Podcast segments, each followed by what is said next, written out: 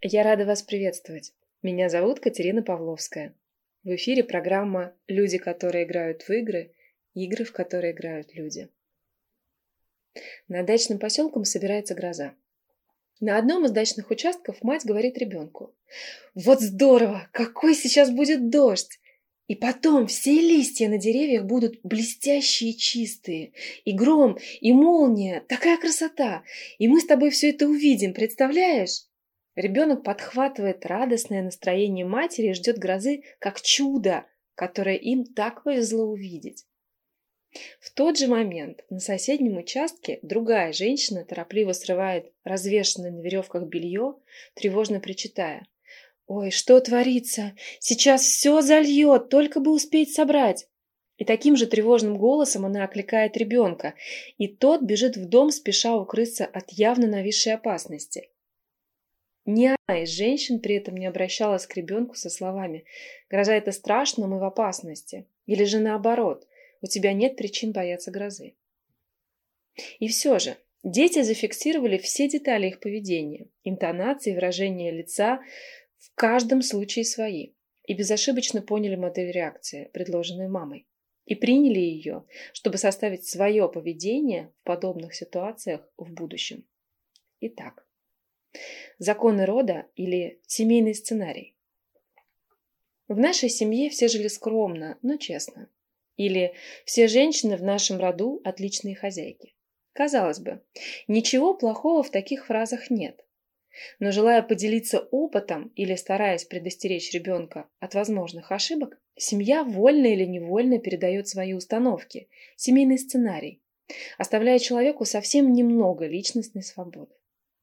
Сегодня мы поговорим о том, как и почему это происходит.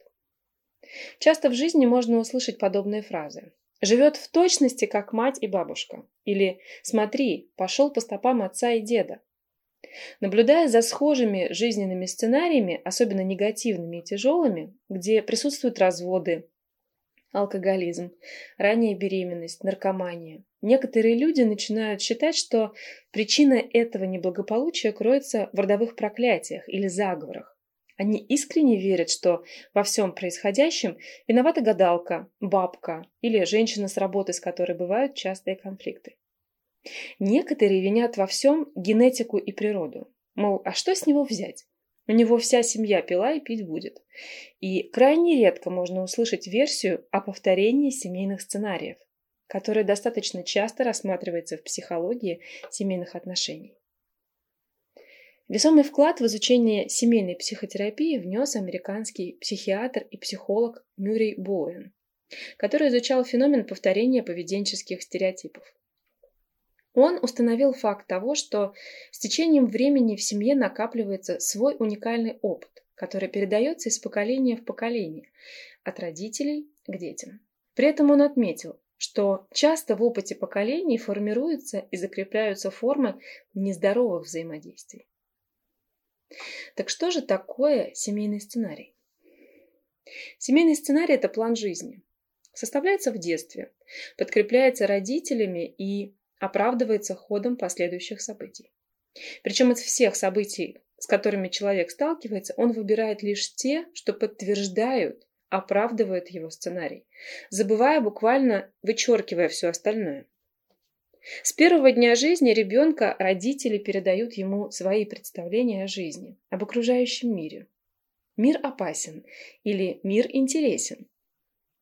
Родители могут не произносить этих формулировок, Однако природа наделила детей способностью безошибочно улавливать интонации речи, детали поведения, выражение лица. Наблюдая за близкими людьми, ребенок фиксирует, как надо относиться к жизни, к людям, к миру. Например, ребенок видит, как отец пытается обнять мать, а та всегда, как бы невзначай, отстраняется. Он делает вывод. Папины прикосновения маме неприятны. Возможно, в его подсознании останется убеждение, что близкие отношения между супругами вообще невозможны. Семейные сценарии – это повторяющиеся из поколения в поколение шаблоны взаимоотношений, поведения, которые поддерживаются всеми членами семьи. Каждый ребенок на бессознательном уровне в какой-то степени повторяет судьбу родителей или ближайших родственников. Свой своеобразный и уникальный сценарий человек создает еще в раннем возрасте, опираясь на опыт, поступки и нравы близких людей. Природа и характер жизненных сценариев, в том числе и семейных, очень хорошо описаны в книге Эрика Берна «Люди, которые играют в игры». Семейный сценарий – это эстафетная палочка, передаваемая семьей из поколения в поколение. Существуют общие догмы, принятые для мальчиков и девочек. Мальчик сильный, защитник. Девочка скромная и тихая. Иногда возникает жизненная необходимость поменяться местами, но сценарий ограничивает людей, не позволяет этого сделать. Например, в благополучной супружеской паре мужчина попал в беду, получил травму или заболел, и ему необходим год для лечения и восстановления. На это время его жена может взять на себя часть его обязанностей, зарабатывать деньги, кормить семью и стать ему защитой и опорой. Заботьтесь о муже так, как он обычно заботится о ней. Но при этом тихая и скромная по своему сценарию женщина совершенно теряется в подобной ситуации. Она может обижаться на мужа и даже испытывать ненависть, потому что знает только одну роль. Она не умеет отойти от своего сценария и действовать как самостоятельный человек, столкнувшийся с объективной жизненной необходимостью. С точки зрения семейных сценариев, в каждой семье существует свое самое главное или свое самое страшное. В одной семье самое главное – выйти замуж, в другой – сделать карьеру, в третьей – главное – не высовываться. Получается, что встретив любые иные возможности, человек пройдет мимо, уклонившись от них, поскольку сценарий диктует свои условия.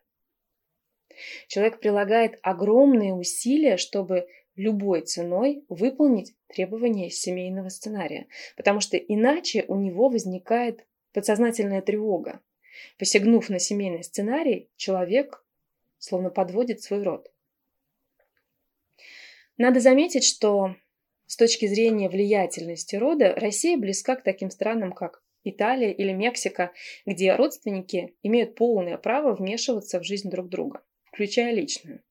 Попытка пренебречь их советами воспринимается как неуважение к своей семье. Очевидно, что при этом крайне слабо развито уважение к личному пространству.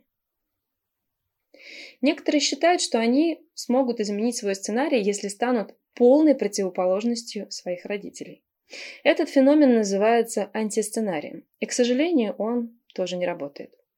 Например, мать всю жизнь считала, что удел женщины – муж и дети, а дочь вовсе не выходит замуж и изо всех сил делает карьеру. Это пример типичного действия по антисценарию. Антисценарий обозначает такую же несвободу, такое же планирование жизни не самостоятельно, а исходя из единственного принципа, лишь бы наоборот. Если сценарий звучит «в нашей семье не разводится», то я вообще не женюсь или не выйду замуж. Если сценарий ориентирован на карьеру, то я постараюсь ничего не добиться. Что сценарий, что антисценарий – это как будто платье с чужого плеча. Лучшим вариантом для каждого является одежда индивидуального пошива, созданная мастером портным.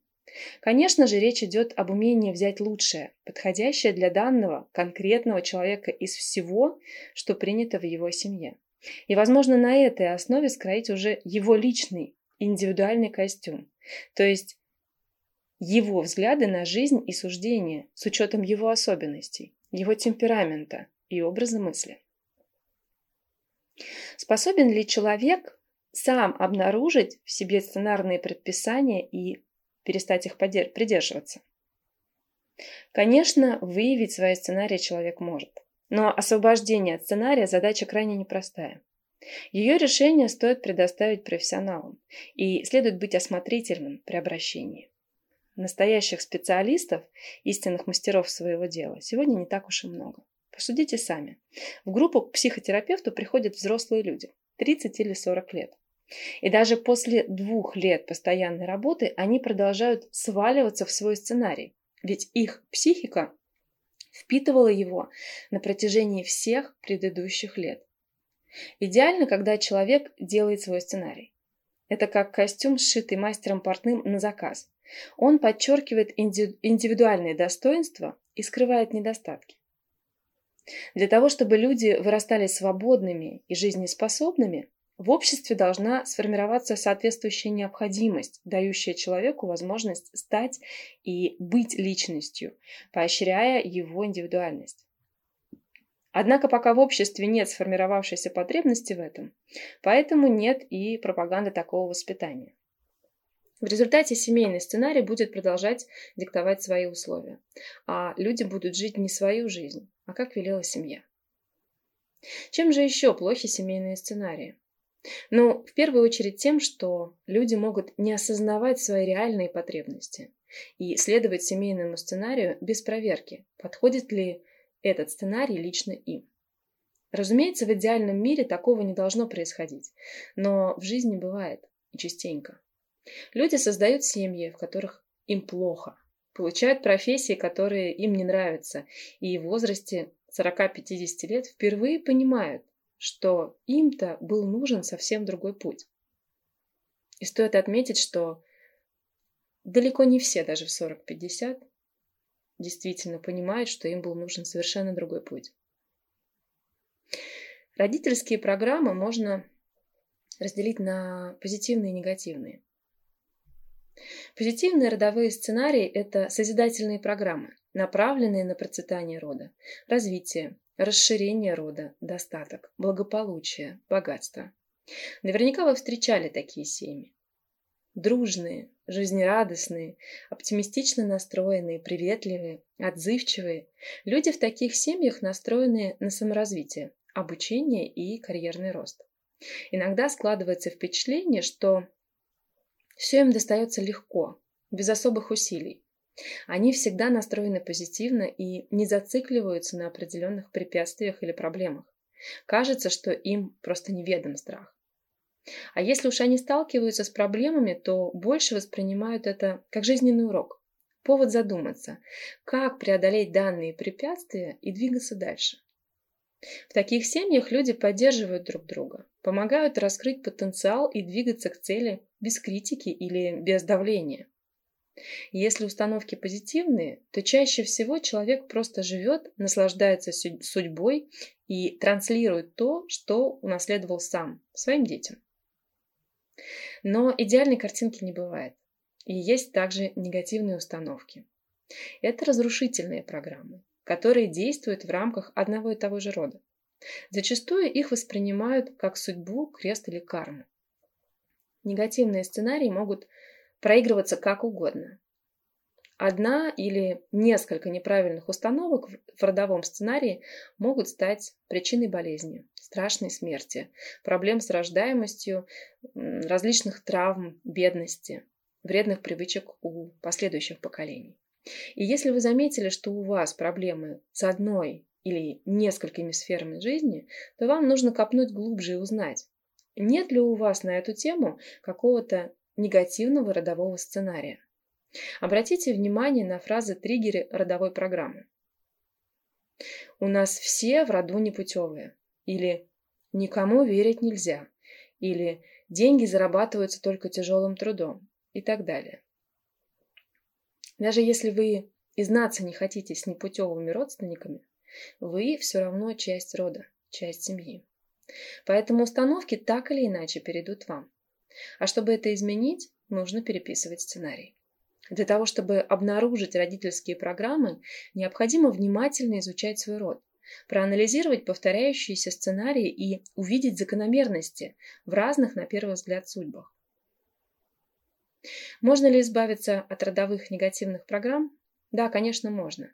Но для этого прежде всего нужно перестать винить в своих неудачах других представителей вашего рода и взять полную ответственность за себя и за свою жизнь.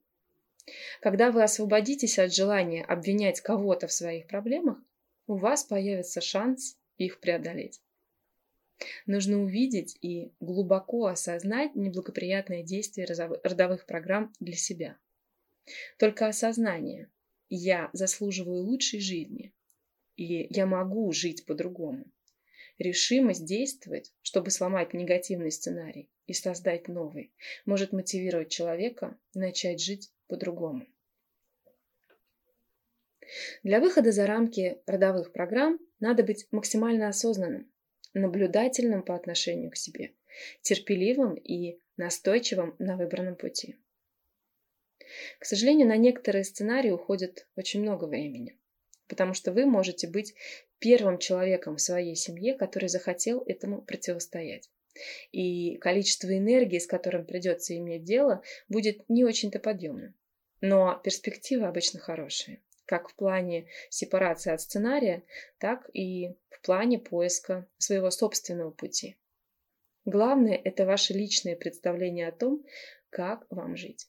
Вы не актер, читающий реплики, а отдельный человек собственной жизнью, собственной судьбой. Человек, заслуживающий уважения. Я желаю вам удачи. С вами была Катерина Павловская. Слушайте эфиры на радио Самопознание и радио Бархат.